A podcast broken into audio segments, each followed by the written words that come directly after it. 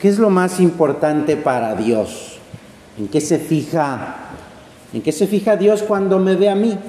¿Qué espera? ¿Qué espera Dios de mí? Dice el Evangelio que en un momento dado nuestro Señor estaba con sus discípulos y, decidió ir a Jerusalén. Y entonces iba eh, caminando por los pueblos eh, pero entraron en una aldea que era de samaritanos y los samaritanos y los judíos nunca se llevaron bien, estaban peleados. Entonces, eh, no lo dejaron recibir, no lo dejaron entrar a ese pueblo. Al ver esto, dos de sus discípulos, Santiago y Juan, le dijeron a Jesús, Señor, ¿quieres que digamos que baje fuego del cielo para que acabe con ellos? Jesús los regañó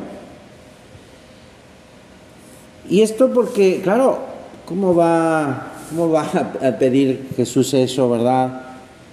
Porque el amor a Dios y el amor al prójimo, el amor a los demás, van de la mano, es lo mismo.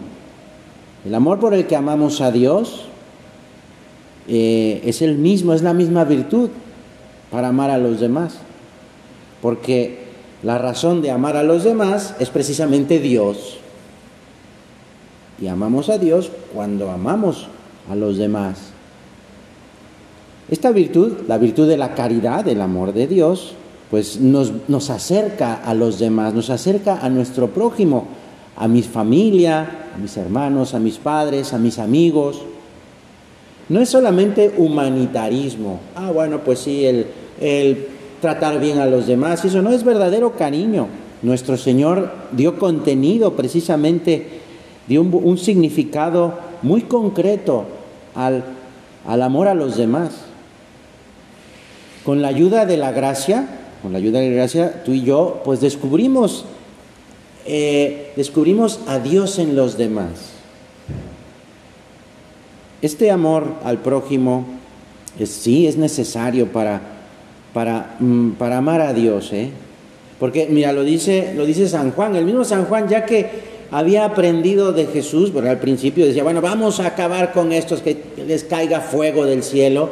Va aprendiendo de Jesús el amor y entonces al final, ya, ya siendo muy viejito, escribe San Juan, eh, si alguno dice amo a Dios, pero odia a su hermano, miente. Pues el que no ama a su hermano a quien ve, no es posible que ame a Dios a quien no ve. Claro, a Dios no lo vemos directamente. ¿Y cómo puedo decir que lo amo si estoy guardando rencores, si estoy buscando venganza quizá con alguien que me hizo algo, si no acepto a alguien como es, me cae mal? También San Pablo escribió eh, que de poco sirve todo lo que Dios me da si no tengo caridad, si no tengo amor a los demás. Dice, nada soy, nada soy. Hoy tú y yo podríamos preguntarnos en este pequeño rato de oración, ¿cómo, cómo vivo esta virtud cada día? Eh? Si tengo detalles de servicio con mi familia, si procuro ser amable, si pido disculpas, si, pido disculpas, si pido perdón cuando pues me doy cuenta de que no estuvo bien lo que hice, si, si en, en, en donde estoy procuro procura ver alegría alrededor mío, amabilidad, o me muestro indiferente. Si también incluso pongo en práctica pues las obras de misericordia, visitando a pobres, ayudando a enfermos, vivir esa solidaridad cristiana con las personas que sufren. En una palabra, si nuestro trato habitual con, Dios se manifiesta en acciones concretas, que, que sean también de servicio a los demás, de los que están cerca de mí, que los que conviven conmigo diariamente.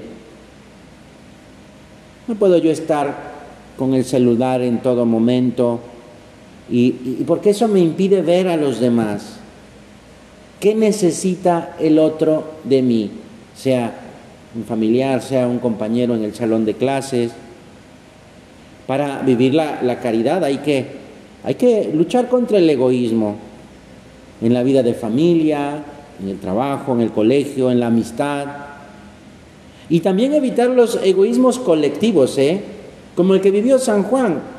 Ah, como están contra nosotros, pues que les caiga fuego del cielo. A veces puede pasar eso. Ah, yo con los míos, yo y con los que no piensan como yo, que les vaya muy mal. Es esta que llama el Papa, pues e, esta eh, cultura del descarte. Los que no son como yo son descartados, es decir, son apartados. No quiero nada con ellos. Mira, escribió San José María, un discípulo de Jesús jamás trata mal a una persona. Al error le llama error, sí, pero al que está equivocado lo puede corregir con cariño, con amabilidad. Si no, no le podrá ayudar, no lo podrá santificar, que eso es lo que buscamos todos. Hay que convivir, hay que comprender, hay que disculpar, como aconsejaba otro santo. En todo momento hay que poner amor donde no hay amor para sacar amor. También en esas circunstancias que, que aparentemente pues son intrascendentes o de todos los días. Por ejemplo, pues el, eh, cuando hay alguna competencia, pues vivir las reglas y, y, no, no pelearse y no buscar el dañar al contrincante. Jesús, Jesús nuestro Señor es la medida del amor. Él mismo lo dice, ámense los unos a los otros como yo los he amado. ¿Y hasta qué punto? Pues mira, Jesús dio la vida por cada uno de nosotros, muriendo en la cruz.